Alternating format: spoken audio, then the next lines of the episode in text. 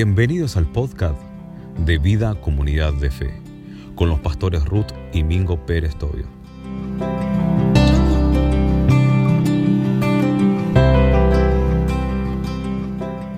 Hola iglesia, ¿cómo estás? Dios te bendiga.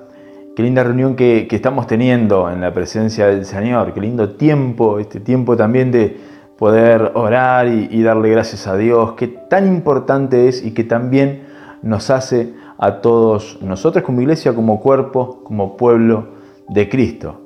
Eh, quiero en el día de hoy eh, compartirte esta palabra y es una palabra que Dios ya me había dado en su momento y, ya la habíamos explayado de una manera, pero hace tiempo atrás que Dios viene tocando mi corazón y viene hablándome eh, sobre esta palabra puntualmente y, y me decidí por, por eh, compartírselas, este, porque fui a la palabra, fui, eh, eh, estudié, examiné, volví a los textos, volví a repasar en, mis materiales de estudio y, Dios fue hablándome, Dios fue hablándome. Así que bueno, voy a, voy a compartirte este mensaje del día de hoy que se titula Porque puedo. y lo voy a hacer en dos partes, o sea que hoy vamos a ver la primera parte y el domingo próximo, si Dios así lo permite, vamos a hacer la, segunda parte de Porque puedo. Y para esto, eh, algunos seguramente se va a, va a hacer memoria y va a recordar eh, algo de lo que compartíamos eh, en aquel entonces. Hace tiempo atrás, cuando por lo menos todavía no podíamos juntar, yo voy a una casa, voy a la casa de alguien en donde ya había gente reunida y después de un buen largo tiempo de haber estado ahí, eh, la persona de la casa me dice, em, venir a casa eh, le dio valor. Cuando viniste a casa le agregó valor al momento. Y lo que estaba haciendo conmigo era, eh, más bien era, en cierta manera, eh, complacerme, ¿no? honrarme, digamos, en cierta, de una manera u otra. Y, a mí eso me, tocó mucho mi corazón y, me hizo replantearme muchas cosas, me, hizo pensar muchas cosas con respecto a el agregarle valor. Eh, cuando uno hace las cosas, de una manera u otra le agregamos valor a, todo lo que hacemos. Y, con este concepto, con este pequeño detalle de agregarle valor a las cosas, eh, eso es lo que quiero compartirte hoy. Em, creo sin dudas que nosotros como hijos, todo lo que hacemos siempre de una manera u otra le agrega valor o le quita. Eh, y estamos en un tiempo en donde no, no estamos para quitarle valor a las cosas, al contrario Creo que la palabra de hoy mm, va a desafiarte justamente a, que todo lo que hagas agregue valor. Y para esto quiero que vayamos al libro de los Romanos, capítulo 12. Y es interesante la palabra de Dios, porque eh, cuando uno se puede analizar a la luz de la palabra de Dios, eh, cuando Jesús viene a la tierra, Él agrega valor a, todo, este sistema. Y, cuando, paradójicamente, cuando Jesús entra en nuestras vidas, cuando Jesús eh, llega a nuestros corazones, le agrega valor a nuestras vidas también. Entonces un poco de esto quiero que charlemos eh, en, el, en el día de hoy. Romanos capítulo 12, vamos a leer desde el versículo número 9 y dice lo siguiente, el amor sea sin fingimiento. Aborreced lo malo, seguid lo bueno. Amaos los unos a los otros con amor fraternal. En cuanto a honra, prefiriéndoos los unos a los otros. En lo que requiere diligencia, no perezosos. Fervientes en espíritu, sirviendo al Señor, gozosos en la esperanza, sufridos en la tribulación, constantes en la oración, compartiendo para las necesidades de los santos, practicando la hospitalidad. Bendecid a los que persiguen, bendecid y no maldigáis. Gozaos con los que se gozan, llorad con los que lloran. Unánimes entre vosotros, no altivos, sino asociándoos a los humildes. No seáis sabios en vuestra propia opinión, no paguéis a nadie mal por mal. procurad lo bueno delante de todos los hombres, si es posible, en cuanto dependa de vosotros. Estad en paz con todos los hombres. Esto es lo que dice la palabra del Señor. Y para arrancar, y de entrada nomás, quiero hablarte un poco del amor de Dios. ¿Por qué? Porque creo que el amor, y el amor, no cualquier amor, sino el amor genuino, agrega valor. Cuando uno entiende que el amor agrega valor a las cosas, uno eh, empieza a romper un montón de barreras. Cuando uno eh, agrega valor a las cosas, cuando uno, perdón, agrega amor a las cosas, le agrega valor a su vez. Cuando Jesús eh, entra a, nuestro corazón, cuando Jesús vino a mi vida, cuando Jesús entró a mi corazón, cuando dije, Señor, yo te acepto como mi Señor y mi Salvador, quiero vivir una nueva vida en ti, Señor, eh, desde ese momento mi vida tomó un valor.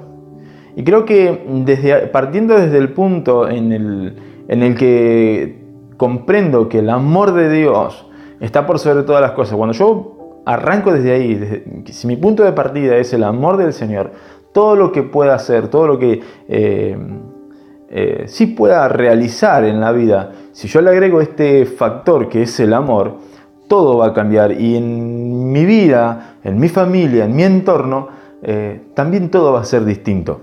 Cuando uno comprende desde este lugar lo que significa el amor de Dios, se va a dar cuenta que la vida tiene otro sentido.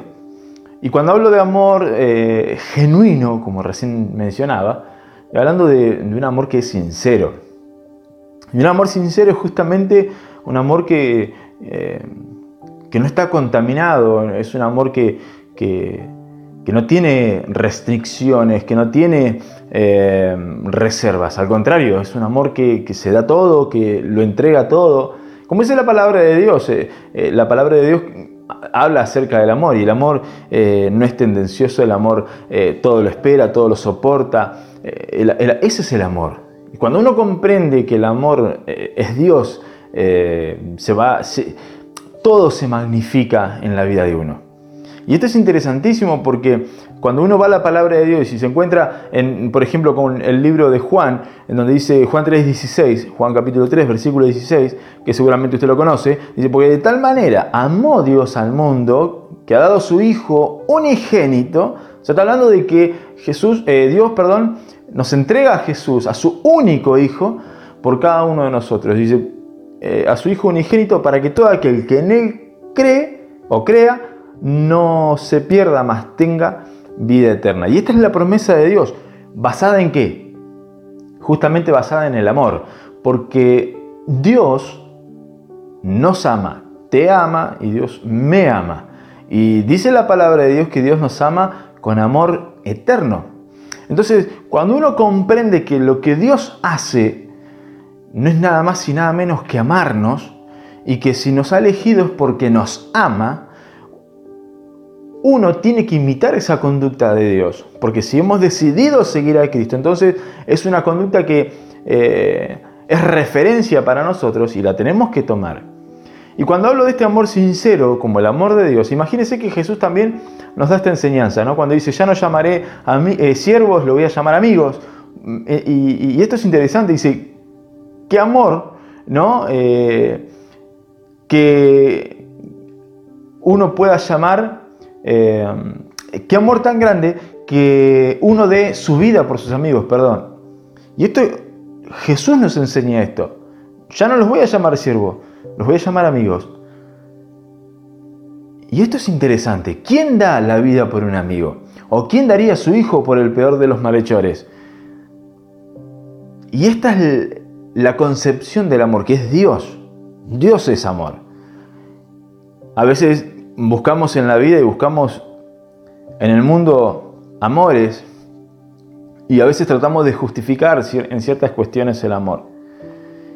Y es interesante porque eh, el, sistema, el mundo nos ha enseñado a buscar al amor de una manera que en realidad está equívoca. El amor, eh, eh, el amor, como decía anteriormente, todo lo soporta, todo lo espera, no se envanece. Cuando uno hace las cosas con amor, todo en nuestra vida cambia. Es interesante porque cuando uno se pone a analizar a la luz de la palabra, va a encontrarse con que hay miles de textos que hablan sobre el amor. De hecho, todo se basa en amor. Y lo que quiero decirte es este amor sincero. Y el amor sincero es, no es solamente de la boca para afuera. El amor sincero es un amor que acciona, es un amor que, que, toma posesión, es un amor que, eh, que, toma acción, es un amor que no, no, no se queda quieto. E, es interesante, pero cuando uno ha descubierto lo que es el verdadero amor, empieza a valorar más las cosas. Si yo le estoy hablando de amor, pero estoy peleado con mi vecino, pero estoy enojado con mi familia, pero no demuestro el amor a mi cónyuge, ¿de qué me sirve a mí el amor? Si yo como pastor en la iglesia les predico a la gente y les hablo del amor, pero cuando viene alguien con alguna situación X no lo acepto, ¿de qué me sirve a mí tener amor? O sea, pues no estoy teniendo amor. Y como dice la palabra de Dios, podemos hacer mil cosas, podemos hablar en lenguas, podemos, eh, no sé, ayudar a mil personas, podemos tener los mejores títulos, las mejores carreras, podemos tener el, dinero del mundo, podemos ser de lo mejor de la sociedad. Pero si no tenemos amor, lamentablemente no somos nada. Y quiero hablarte justamente de este detalle que, que no, no, no puede pasar de largo. Mire, yo le voy a decir, le voy a contar una historia. Cuando yo decidí seguir a Cristo, cuando en mis primeros años, allá por el 2001, 2002, 2003, eh, decido seguir a Cristo, al cabo de un tiempo yo había tenido un encuentro con el Señor muy fuerte y entonces estaba eh, buscando, de, eh, buscando de Dios y, quería, estaba en ese primer amor, ¿no? enamorado del Señor eh, como lo sigo hoy, pero en ese momento es como una explosión de, sensaciones eh, en la que tuve ese encuentro con el Señor tan profundo para mí. Y no lo voy a olvidar nunca, jamás lo olvidaré.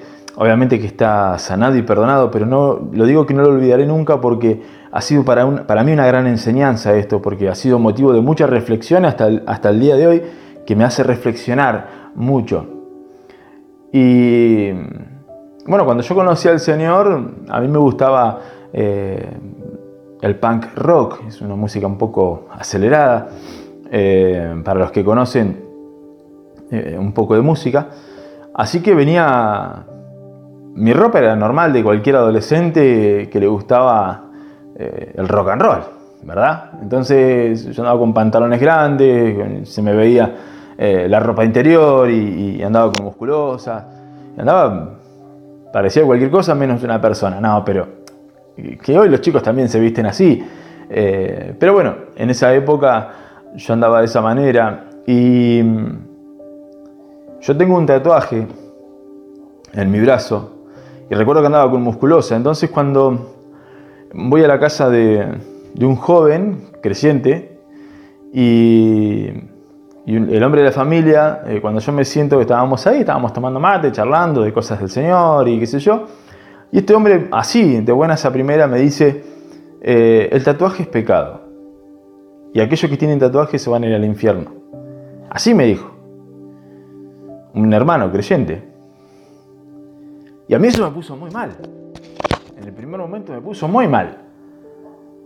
Porque estábamos con la Biblia abierta. Y este hombre me larga eso. Yo le digo la verdad, en ese momento me sentí muy mal. Lastimó mucho mi corazón. Dios trató conmigo, me sanó y hoy tengo una relación hermosa. Es más, yo quiero pensar que esa persona hoy ni se debe ni acordar porque como que soltó eso a la ligera. Pero me sirve a mí y me sirvió porque ahí descubrí que Dios realmente no hace acepción de personas, que la gente me puede condenar, pero Dios no me condena. Como la palabra de Dios habla, Él no hace acepción de personas. ¿Y esto qué quiere decir? Que nos acepta así tal y como somos. Cuando nosotros venimos a Cristo, venimos hecho hilachas. El Señor claramente dice que Él no vino a llamar a justos, sino que vino a llamar a pecadores al arrepentimiento. Y así estaba yo, un pecador que vino al arrepentimiento. Y vine hecho hilachas, vine destrozado y con marcas de la vida. Y, y, a mí en mi caso esas marcas se me notaban, como era por ejemplo un tatuaje que lo llevo hasta el día de hoy. Y que lo llevaré. Pero lo que quiero decir es que el amor dónde quedó demostrado ahí. Porque después íbamos al domingo y todos hablábamos del amor de Dios y todos hablábamos del amor de Cristo. Y es muy fácil hablar del amor de Cristo, pero ¿en dónde se, demuestra el amor de Cristo? En aquella persona que tiene un piercing por, por todos lados, o en aquel que abusó a tal, o aquel que mató, o aquel que, que estuvo pagando una condena, o aquel que engañó a su esposa o a su esposo, o al que golpeó. ¿Dónde está el amor de Cristo? Yo no estoy de acuerdo con su pecado, como Dios no estuvo de acuerdo con mi pecado, pero sí me amó. Y esto es interesante. Yo no estoy de acuerdo con el pecado del otro, pero sí le amo. Y es merecedor de mi amor, porque Dios me amó así como estaba. Entonces de esa manera yo demuestro el amor de Dios. Y qué lindo que nosotros como iglesia podamos entender este concepto, de que realmente Dios no hace acepción de personas, pero nosotros tampoco hacemos acepción de personas. Por eso vos que estás del otro lado, y si es la primera vez que estás escuchando este mensaje o si son los primeros pasos que estás dando en el camino del Señor, quiero decirte que Dios te ama tal y como sos. A Él no le importa qué es lo que hiciste, qué es lo que has hecho en tu vida. Dios quiere empezar contigo una nueva vida y quiere que vos arranques una nueva vida en Cristo. Entonces, esto es interesante, porque la palabra de Dios no se contradice. Y si Dios dice que no hace acepción de personas, Él nos acepta como somos. Lo demás lo fuimos poniendo los hombres, que tiene tatuaje, que tiene un aro, que se cortó el pelo, que se afeitó, que no se afeitó, que se puso pollera, que se puso pantalón. Eso lo ponemos los hombres, son cosas de hombres. Mentira la palabra de Dios, esas cosas no. no. Habla en algunos detalles y tiene algunos temas, pero eh, la gracia abolió con todo eso. Dios nos acepta tal y como somos. Si no, en vano estaría derramada la sangre de Jesús sobre cada uno de nuestras vidas. Entonces yo para esto, cuando hago siempre, hablo un poco sobre estos temas, siempre se me viene a la cabeza, lo primero que se me viene a la cabeza es la vida de Saqueo. Saqueo dice la palabra de Dios, que es muy interesante. Cuando Jesús pasaba, dice que Saqueo se sube arriba del árbol, ¿verdad? Entonces Jesús de pronto lo ve y le dice, saqueo, bajate y anda a tu casa que voy a estar contigo. No le dice, cobrador de impuestos, bájese del árbol. No le dice, ladrón, bájese del auto, porque es del árbol, perdón, porque eso es lo que era saqueo. No le dice, hey, usted que le roba a la gente, bájese del árbol y, y vaya a su casa que voy a ir a hablar con usted. ¿Qué quiero decirte? Que Jesús le dice, sin haber mediado palabra antes, ¿no?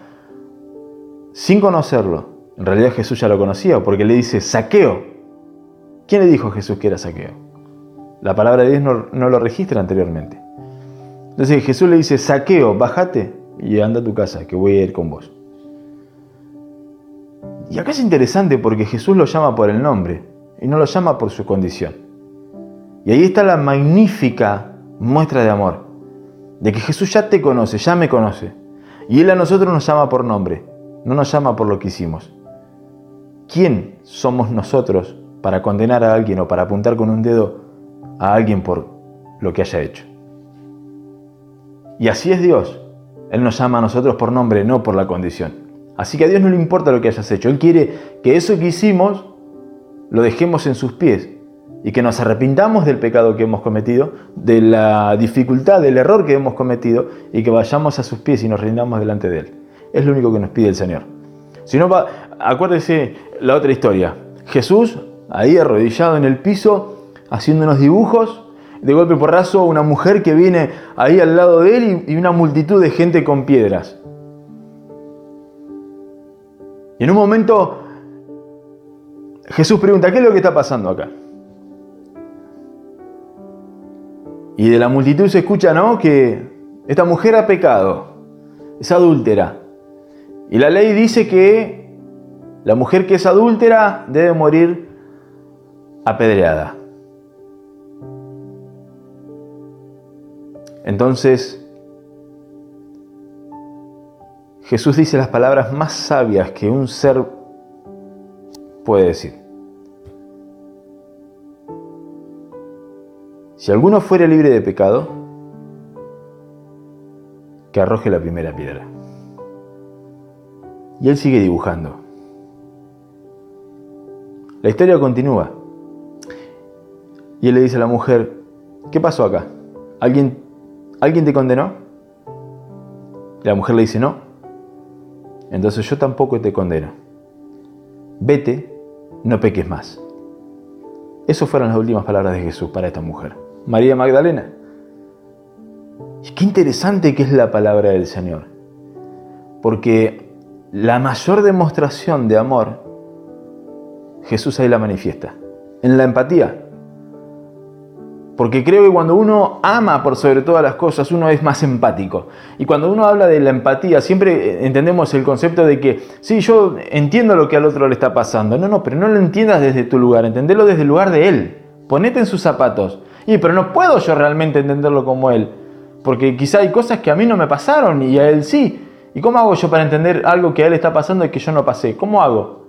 Y justamente por medio del amor. Yo no puedo entender qué es lo que te pasa, pero porque te amo, te apoyo. Porque te amo, te doy un abrazo. Porque te amo, te doy un oído. Porque te amo, te doy un consejo. Porque te amo, te doy una contención. Y así es Dios con nosotros. Porque cuando uno aplica amor a todas las cosas, le agrega valor a todo lo que hacemos. Cuando uno aplica amor, le agregamos valor. No basta solamente con decirle a nuestra esposa, amor, o, al cónyuge, amor, yo te amo. Hay que demostrarlo en el día a día, con un abrazo, con un beso, con un ¿qué te pasa? Vamos a orar juntos. Dale, fuerza, animate, levantate. Está muy bien lo que estás haciendo. A nuestros hijos lo mismo. Porque el amor no pasa solamente por una cuestión de, de la boca para afuera. Porque si nos acostumbramos a decir tan fácil el amor, también nos acostumbramos a decir tan fácil el perdón. Bueno, perdóname, che. No, no. La palabra de Dios claramente nos da un consejo sobre esto, porque al que mucho se le perdona, mucho se le ama. Y así es Dios con nosotros. Al que mucho se le perdona, mucho se le ama. Y es tan grande, es tan infinito el amor del Señor sobre cada uno de nosotros, que ¿cómo no vamos nosotros a demostrar el amor del Señor? ¿Cómo no vamos nosotros a hablar del amor de Cristo? ¿Cómo no yo voy a hablarte del amor del Señor si con lo que ha hecho conmigo eh, no me alcanzaría la vida para poder hablar del amor del Señor? ¿Cómo no lo voy a hacer? Hoy yo te pido perdón si la iglesia te lastimó. Te pido perdón si un pastor te lastimó. Te pido perdón si un hombre te lastimó. Te pido perdón. Porque al que mucho se le perdona, mucho se le ama. Entonces es interesante la palabra de Dios. Y como decía Romanos 12, yo tengo la nueva versión, la nueva traducción viviente, y dice, no finjan amar a los demás. Amen de verdad. No finjan amar a los demás. Y qué, feo que es eso. Cuando alguien finge ese amor, que es un amor fingido, forzado, es un amor que te dice te amo y se da vuelta y, te está maldiciendo. ¡Qué feo! Y no es el amor que Dios nos enseña. No es el amor que Dios nos enseña por medio de su palabra, y por lo menos el que yo he experimentado no es ese. No es ese. Bajo ningún punto de vista es ese. Quiero decirte que Dios te ama con amor eterno. Y que Él en el día de hoy te está esperando con sus brazos de amor para que vayas a su presencia y que le digas, Señor, yo también te amo. Gracias por tu amor, por tu infinita misericordia, por tu gracia, por esa gracia que es inmerecida sobre cada uno de nosotros. Grande es nuestro Dios. Amén. Bien. Poner a otros delante nuestro, eso agrega valor. Hablando del amor, se me ocurrió ahora. Hablando del amor. Cuando uno pone a otro por encima de uno, eso agrega valor. Cuando yo felicito, cuando honro, ay, cuando honro esa palabra, cuando uno honra, eso agrega valor. Acuérdese cuando festejamos el, aniversario de la iglesia el mes pasado. Hubo algo que a mí me, pareció en su momento y, estuvo, creo que estuvo bueno y creo que la iglesia también le hizo bien. Cuando el pastor que eh, estuvo a cargo de la iglesia por más de 30 años nos dio unas palabras en el aniversario, para mí fue de suma importancia. De hecho, cuando yo le mandé el mensaje, a él le dije, yo quiero honrarle. Yo le honro. No me fijo si cometió un error o no lo cometió. No me fijo si hizo bien las cosas o las hizo mal. Quiero honrarlo. Un siervo del Señor. Tuvo más de 30 años. Le honro, como honro también a, las personas mayores de nuestra iglesia. Porque me gusta honrarla. A mí me gusta honrar a mi esposa, me gusta honrar a mis hijos. Porque la honra tiene que ser parte de la cultura de la iglesia, la honra tiene que ser parte de nuestra cultura, como hijos de Dios. Me gusta honrarles. Porque la honra trae honra, más honra aún. Y es tan importante cuando uno pone al otro por encima de uno. Cuando uno no avanza pisando cabezas, sino que vamos juntos a la par. Porque uno tiene que entender que juntos siempre somos mejores. Juntos siempre va a ser mejor. Parece un eslogan de una campaña política, pero es la realidad. Porque a mí me sirve estar con el otro.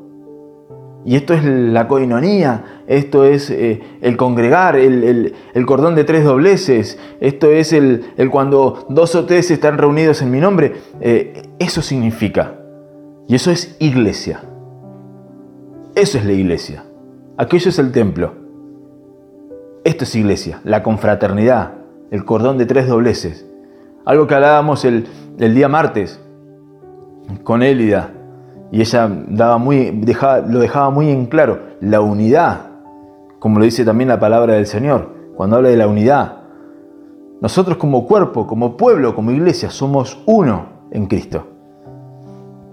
Y esto es tremendo. Vamos al verso número 11 del capítulo 12, y yo le voy a seguir leyendo la, nueva traducción viviente. Y dice, no, no sean nunca perezosos, más bien trabajen con esmero y sirvan al Señor con entusiasmo sirvan al Señor con entusiasmo. Si usted ha visto alguna, algún canal de televisión deportivo, mayormente en los que son de otros países, y cuando hablan de, nuestro fútbol, por ejemplo, ellos dicen que lo que caracteriza a nuestro fútbol del resto es la pasión.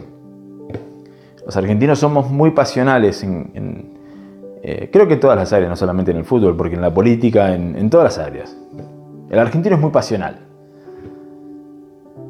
¿Usted se imagina si fuéramos así para servir al Señor? Sería tremendo, ¿verdad? Cuando juega la selección argentina o cuando juega nuestro equipo, gritamos ese gol. Hay, gente que grita los goles y se escucha desde la otra esquina. ¿Verdad? Salen a correr a las calles. Después hacen caravanas. el argentino es muy pasional en esas áreas. Y creo fuertemente que servir a Dios le agrega valor. El servicio agrega valor.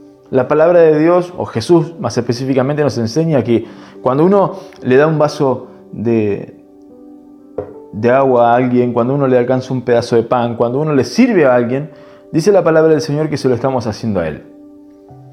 El Señor Jesús nos enseña a ser siervos. De hecho, Él mismo nos da esta enseñanza y yo he venido a servir, no a ser servido. Si el Señor Jesús nos enseña este concepto, ¿no? ¿Cómo nosotros como hijos de Dios no vamos a aplicar este concepto hacia los demás? Si yo entiendo que desde mi lugar, desde lo que me toque, desde el lugar que me toque estar, estoy sirviendo a los demás, a Dios, perdón, ¿cómo no lo voy a hacer? una oración, un mensaje de texto, una palabra en el momento justo, una oreja para escuchar, un abrazo, una mano, a tiempo, en el momento justo. ¿Cómo no, no vamos a servir a Dios? Claro que sí. Es que nosotros servimos a Dios en todo, en todo momento. Nuestro accionar sirve a Dios. Yo te pregunto, te lo vengo preguntando casi todas las reuniones. ¿Le mandaste mensaje a alguien? ¿Te tomaste el tiempo para decir, che, mi hermano, che, amigo, che, tío, póngale usted el nombre, ¿no? Quiero decirte que estoy orando por tu vida.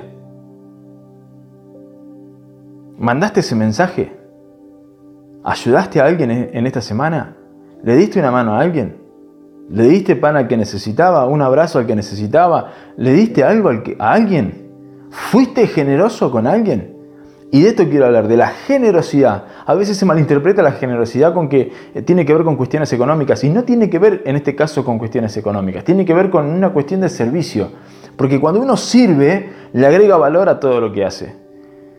Cuando uno está al servicio del otro, le agrega valor a lo que hace. Siempre. Uno siempre le agrega valor a lo que hace. Mire, yo sé que Dios, por algo eh, eh, estoy en el lugar que estoy, no, me refiero a, la ciudad, sino me refiero al cargo que me toca ocupar, que es el de pastor. Creo que en mi vida siempre estuvo esta, vocación de servir, este, este deseo de servir a los demás, de poner a los demás por encima de uno. Yo a los 10 años empecé a estudiar eh, cadetes de bombero. Me recibí a los 17, tuve 7 años estudiando, fui el primer graduado en, mi ciudad en esa época. Ahora ya deben haber muchísimos más, lógicamente, pero después yo no seguí. Fui Boy Scout también. Este, y siempre con esas ganas de, ayudar. Y hemos ayudado a mucha gente y le hemos dado una mano a muchísima gente. Y bueno, después que conocí al Señor, mucho más aún, esta vocación de servicio se, se magnificó mucho más. Entendí el propósito real del servicio. Cuando conocí al Señor entendí realmente por qué uno sirve. Y, qué lindo que en este tiempo de pandemia se, han visto mucha gente también que, que, está puesta al servicio, que se ha brindado para servir. ¿no? De hecho, creo que los profesionales de la salud, más que hacer su trabajo, están sirviendo a los demás. Nos están sirviendo a todos nosotros, tanto como la policía, como tantos agentes que se han y que se mueven eh, en favor de, de nosotros, del pueblo. Ahora, eh, en mi caso personal siempre estuvo esta vocación de servicio y, siempre tratando de darle una mano. Y me ha tocado ver muchísimas cosas, desde el hecho de buscar jóvenes que habían amenazado con quitarse la vida, hasta lo que me pasó una vez que fue lo que también marcó mucho mi corazón, eh, y fue que eh, hubo un año que se hizo un campamento en mi ciudad y se hizo en el cine, y recuerdo con exactitud que Después de una de las plenarias, eh, un muchacho que no era de nuestra ciudad, era de otra ciudad, me llama afuera, me dice, Mingo, ¿podés venir, acompañarme, qué sé yo? Salgo afuera, al costado del cine, me agarra la mano, me abre la mano y me pone una, una piedra de cocaína. Unas. Y mm, yo me quedé helado porque jamás en mi vida había visto semejante cosa. Y, y me dice, no quiero consumir más. Lo que hiciste marcó mi vida. Y me mencionó una acción. Yo estaba sirviéndole. Mire, mi hermano, quédese tranquilo que esa, esa piedra ya se fumó. No, se fumó, sino que se esfumó. Ya no existe más. Se prende fuego. Eh, mire, mi hermano, si mi servicio va a salvar un alma, entonces destinaré mi vida para servirle a Dios. Entonces haré que mi vida valga la pena. Si tan solo una acción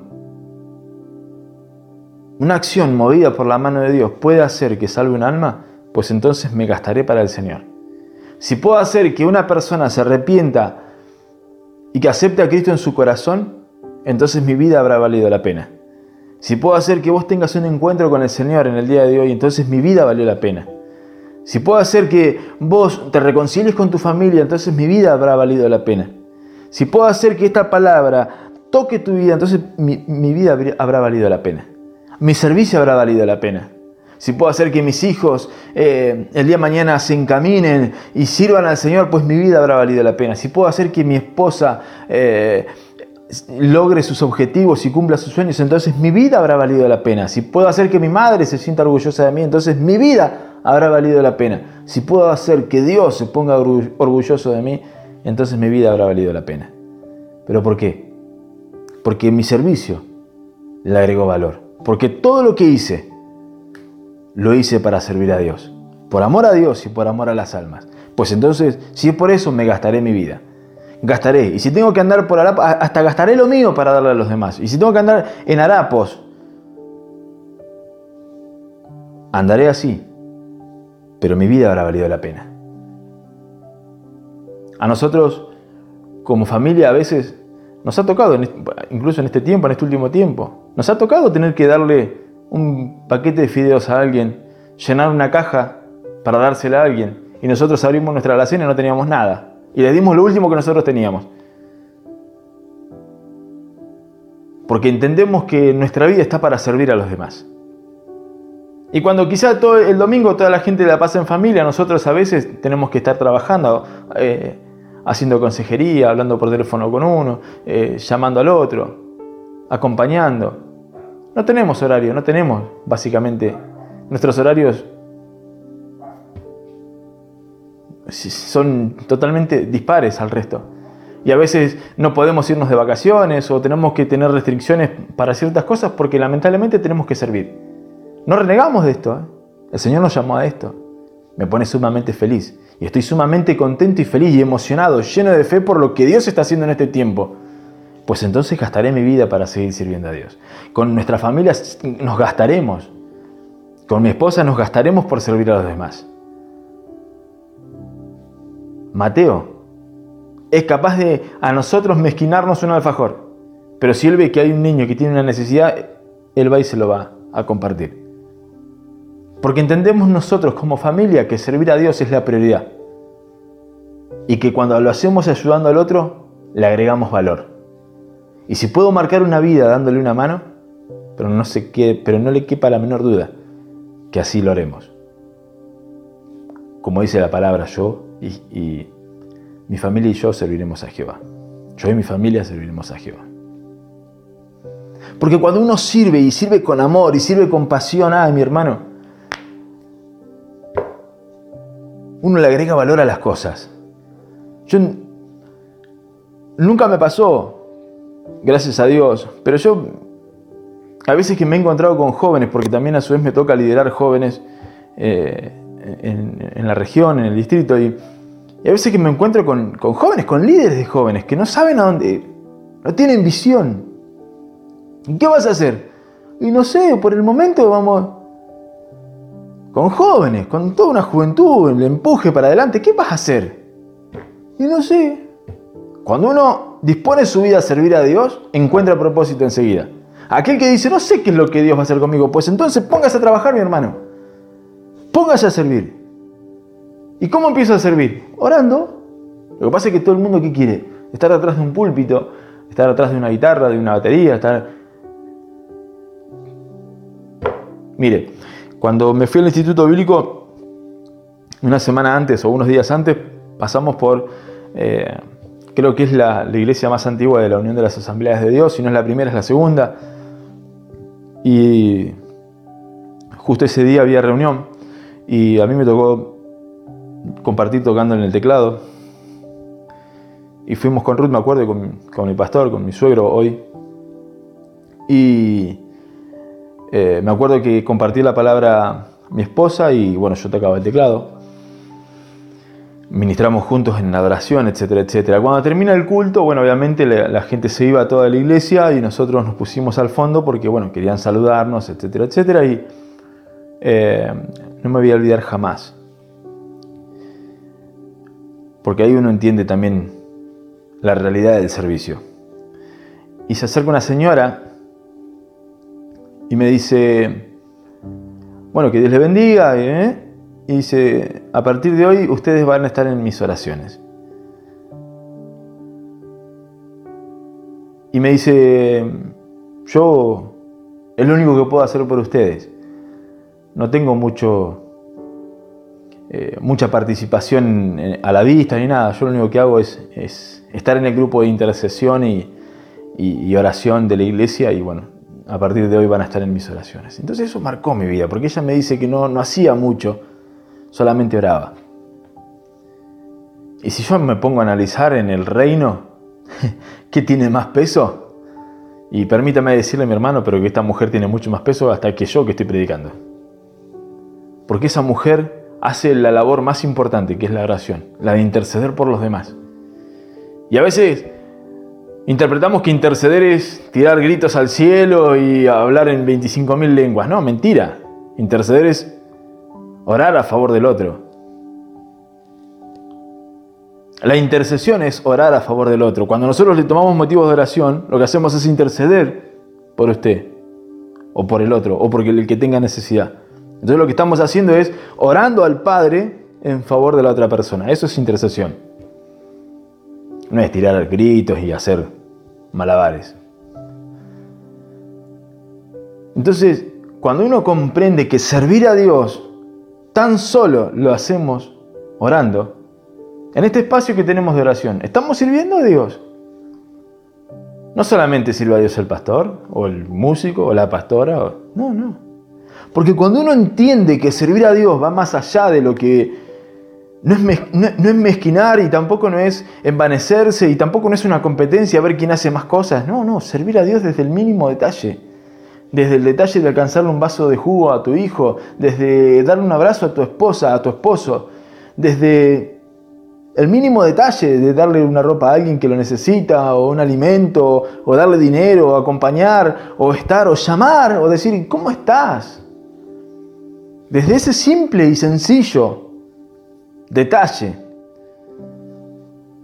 desde ese lugar, uno ya le está sirviendo a Dios. Mire, mi hermano, es tan amplia la palabra, pero yo te pregunto, ¿estás sirviéndole a Dios? ¿O estás esperando en la carroza? ¿Estás sirviéndole a Dios? ¿O estamos especulando a ver cuándo el pastor se va a dignar a nombrarme? a ver cuándo el pastor va a pasar por mi casa. El pastor no me visita. ¿Cuándo voy a ir a la presencia de Dios y me voy a poner a hacer algo por Dios y por las personas? Es tiempo, mi hermano. No espere que vaya otro. Vayamos nosotros, sirvamos a Dios. Es el tiempo de servir al Señor y hacerlo con pasión, con alegría, con gozo. El que está de gusto, sin hacer nada, el que está ocioso, eso es taller del diablo, taller del enemigo. Entonces ocupemos el tiempo, ocupemos nuestra cabeza, ocupemos nuestro tiempo leyendo la palabra de Dios, yendo a, la presencia, oremos por otros, oremos por el otro, intercedamos y ahí quiero ir. Porque en Romanos capítulo 12, en el verso 12, la nueva traducción viviente también, dice, alégrense por la esperanza segura que tenemos, tengan paciencia en las dificultades y sigan orando, y sigan orando. Este es tremendo. Constantes en la oración, dice la,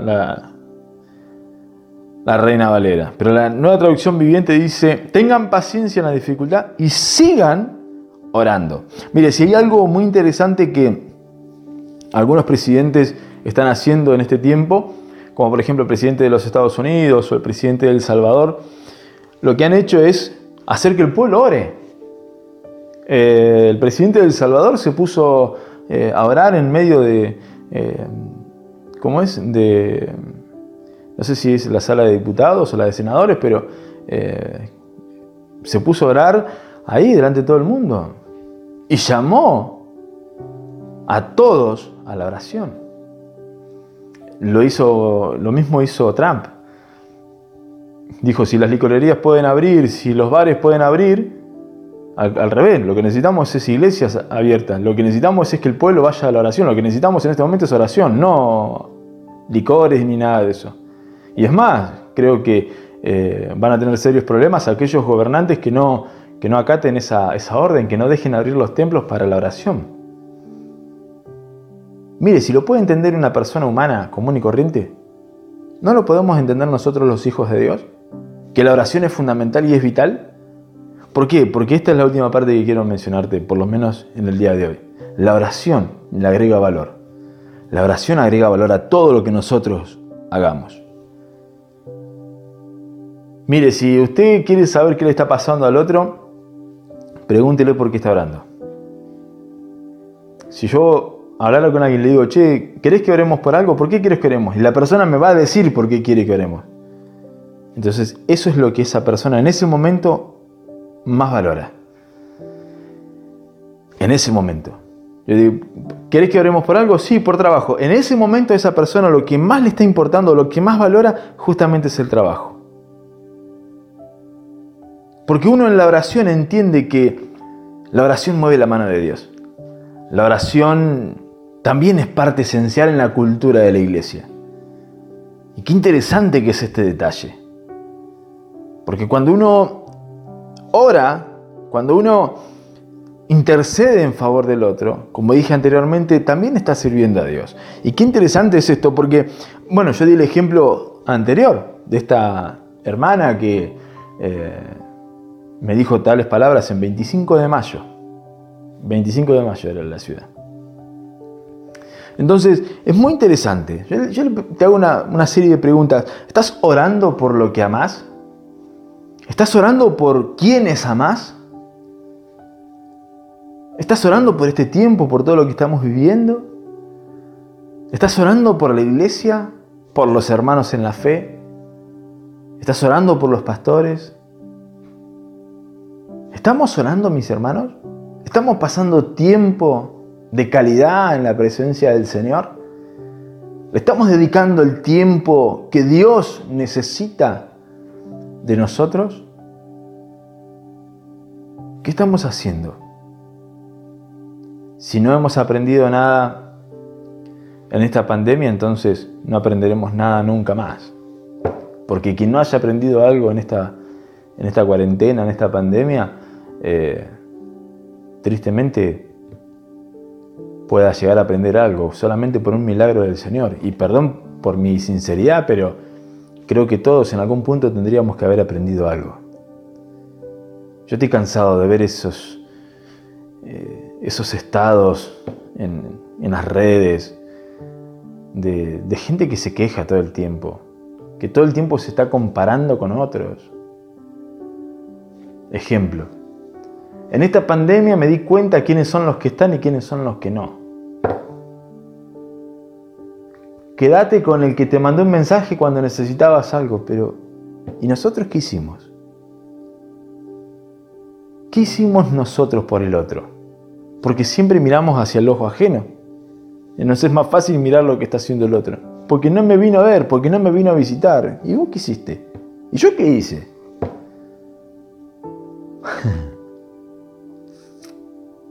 ¿Cuánto, tenemos que aprender, iglesia? ¿Cuánto tenemos que aprender, mis, mis hermanos? Porque nos han hecho creer por años que el Evangelio es un Evangelio selectivo, es un Evangelio que es solamente para algunos. Y es mentira. Tanta mentira como la que el diablo dice siempre. Porque cuando voy a la palabra del Señor, Dios es tan justo, tan fiel. Y yo le creo a este Dios no al que inventaron los hombres, no al que inventó la religión. La religión inventó un Dios, que en ese yo no creo, yo creo en este, en el real, el que me dice la palabra del Señor. Y qué lejos estamos nosotros de poder entender esas cuestiones. Porque nos hemos aferrado al hombre, nos hemos aferrado a, un pastor, nos hemos aferrado a una figura humana que si no la tenemos, que si esto, que si acá cuando nosotros lo que tendríamos que haber hecho primeramente, en el principio y siempre, habernos fijado en Dios. A veces nos, queremos tan, nos creemos tan indispensables para las personas. Y Dios solamente lo único que demanda de nosotros es fe, que le creamos a Él y que vayamos a su presencia. Perdón por la palabra y perdón, perdón por la expresión, pero pareciéramos hijos huérfanos, que nos acordamos de Dios solamente o de nuestro Padre cuando, cuando lo necesitamos. Y perdón por la expresión. Pero es la realidad. Y Dios quiere tener una relación con nosotros 24 horas del día, los 7 días de la semana. Y no solamente 10 minutos. Y no, y no interpretar la palabra de Dios cuando a mí me conviene y cuando no. La palabra de Dios es real, es viva, es, eficaz. La palabra de Dios sana, la palabra de Dios liberta, la palabra de Dios es tan maravillosa que si yo pudiera entender el, el valor de la palabra como el de la oración, imagínense que hasta el Señor Jesús tuvo que copiar un bosquejo de cómo acercarse al Padre. El Padre nuestro. Si la palabra de Dios me dice que Él rasgó el velo, cuando Él muere el velo del templo se rasga, lo que me da acceso a mí al lugar santísimo, lo que me permite a mí entrar a lo que era la presencia de Dios. Hoy ya no hay nada que, ninguna barrera que me impida a mí acercarme a Él. Hoy yo puedo ir. De hecho, la palabra de Dios nos dice, acerquémonos pues confiadamente al trono de la gracia.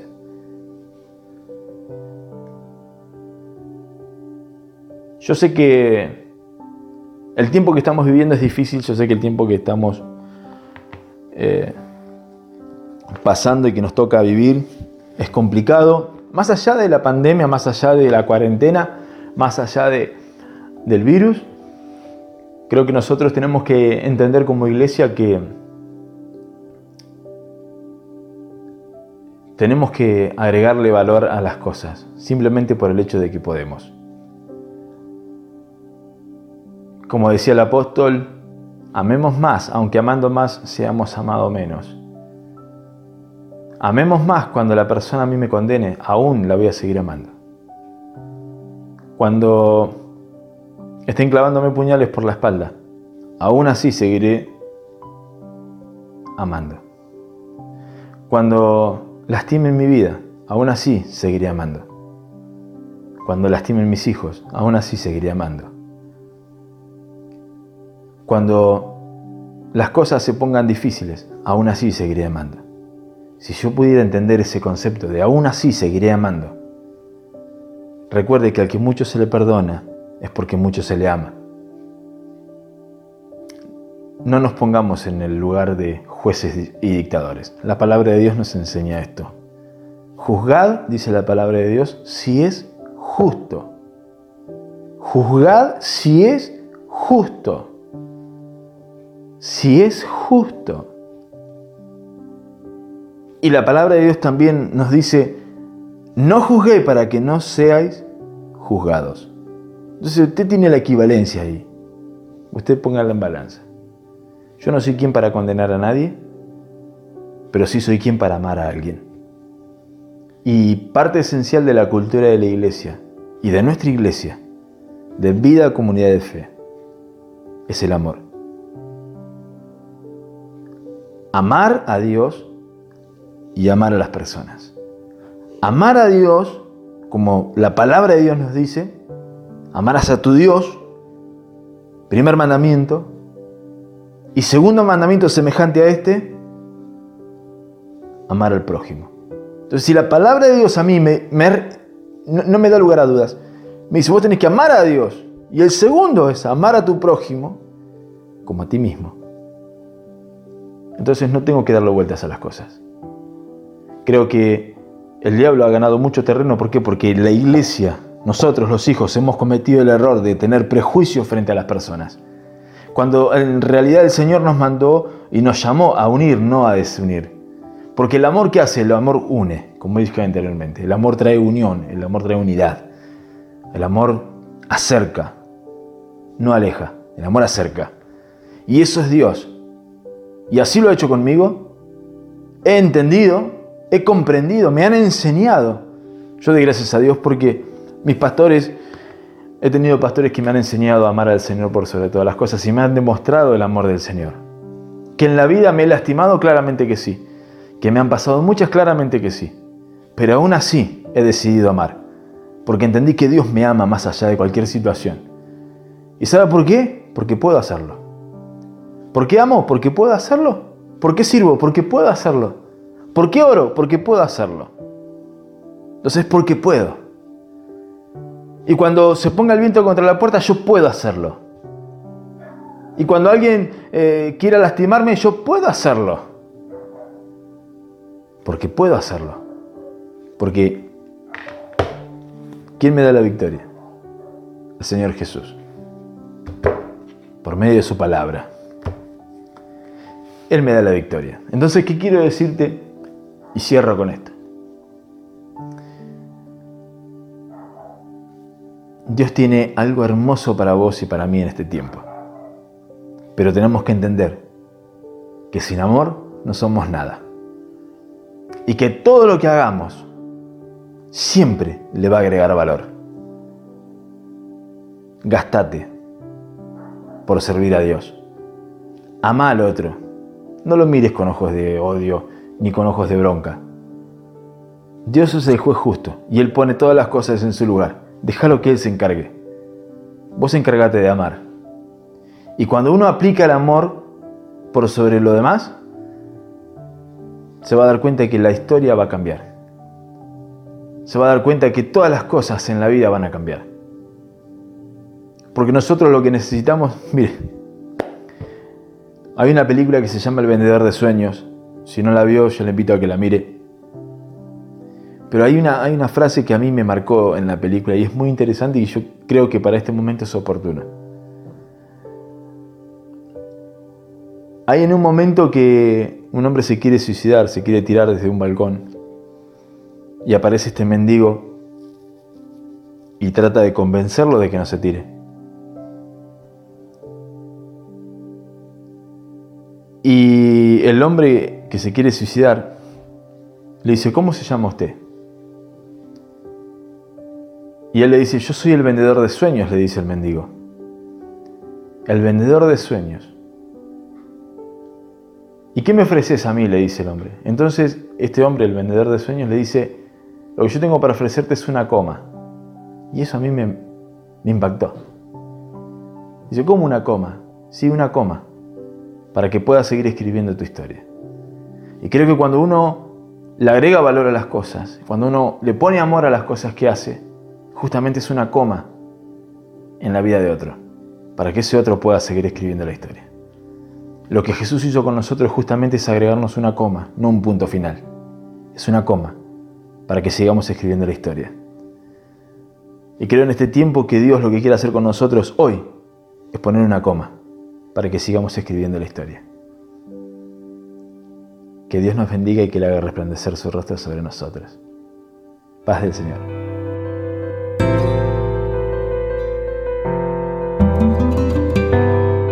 Gracias por ser parte de nuestra comunidad.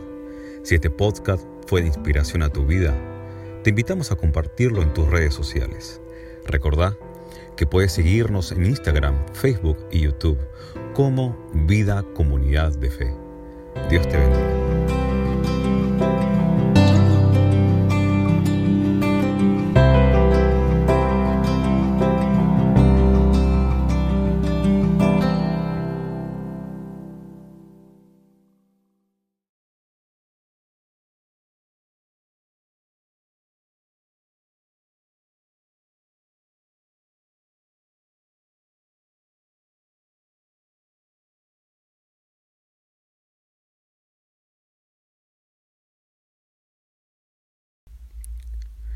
Gracias por ser parte de nuestra comunidad. Si este podcast fue de Gracias por ser parte de nuestra comunidad. Si este podcast fue de inspiración a tu vida, te invitamos a compartirlo en tus redes sociales. Recordá que puedes seguirnos en Instagram, Facebook y YouTube como Vida Comunidad de Fe.